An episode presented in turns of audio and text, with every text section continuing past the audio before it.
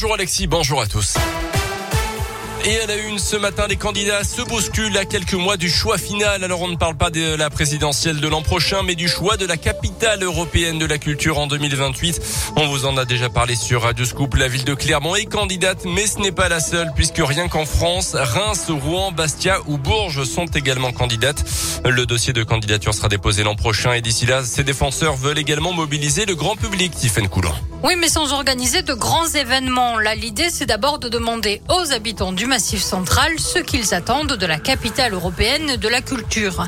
En allant à leur rencontre dans la rue, mais aussi via les facteurs dans les zones plus rurales, grâce à un partenariat avec la Poste. Dans le même temps, des kits de soutien sont disponibles, comme le rappelle Patrice Chazotte, le président de l'association Clermont Massif Central 2028. On a sorti ce fameux logo euh, de Castelbajac, le Volcamour, avec des stickers sur sa vitrine de magasin, sur sa voiture, sur son téléphone portable. Chacun, sur son envie, peut s'impliquer. Et le soutien passera aussi par les réseaux sociaux avec le hashtag Clermont 2028 et des filtres et des gifs créés spécialement pour Instagram. Le territoire du Massif central retenu pour la candidature, c'est quatre régions et 3,8 millions d'habitants.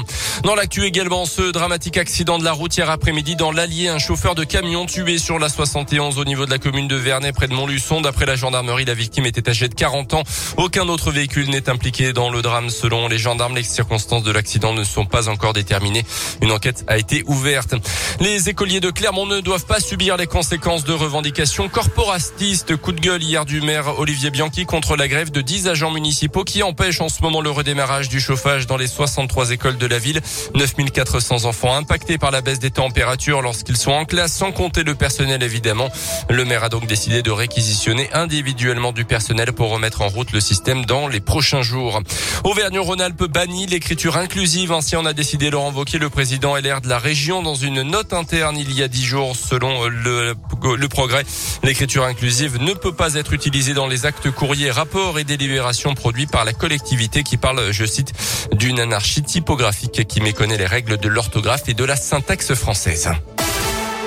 Dans le reste de l'actu, une première en France, le responsable d'un mouvement d'ultra-droite condamné à 9 ans de prison ferme pour la préparation d'attentats. Cinq autres prévenus ont été reconnus coupables d'associations de malfaiteurs.